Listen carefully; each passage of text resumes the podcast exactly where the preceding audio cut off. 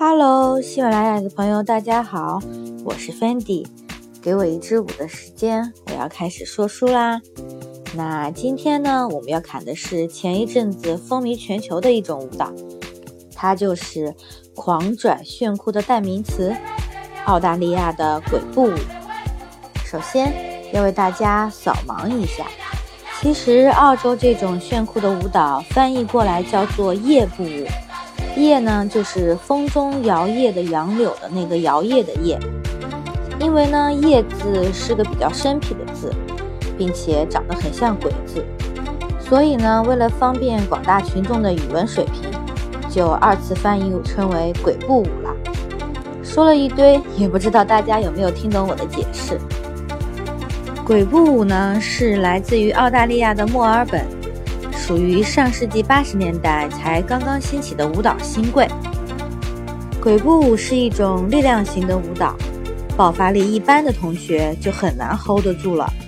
它是一种拖着脚走的舞步，动作快速有力，音乐强悍有震撼力。通过滑行、踢腿、踩踏、转身等动作完成一次次即兴表演，看起来很 fashion，很 international。也有点 hip hop and underground，我觉得很酷，一开跳就知道是老江湖了。说完这一连串火星情报局加中国有嘻哈的专业术语，我都想打自己。但不得不承认，无论是他的音乐还是他的舞步，都会让人一下被惊艳到，完美诠释了一步两步，一步两步，一步一步四脚丫是魔鬼的步伐。不信的话，你可以上网搜一段鬼步舞的小视频，是 TFBOYS 李小璐加上大家的薛之谦一起呈现的群魔乱舞鬼步舞。不得不说很好看，而且娱乐性很强。作为团队舞蹈，也很容易玩出花样。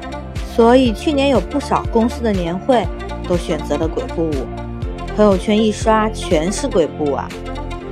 网上关于鬼步舞还有不少逗逼的总结，说是练习鬼步舞的过程中会遇到四种身体不适，分别是头疼、饥饿、膝盖痛和肋骨痛。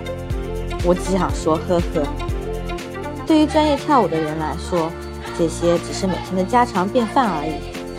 而且春秋十几载，大家早已练就了大侠级别的抗击打能力，所以。想把一种舞蹈跳到极致的同学，都要有心理准备哦，因为每种舞蹈都是一门不简单的艺术。感谢收听 Fendi 看舞蹈，咱们下期见。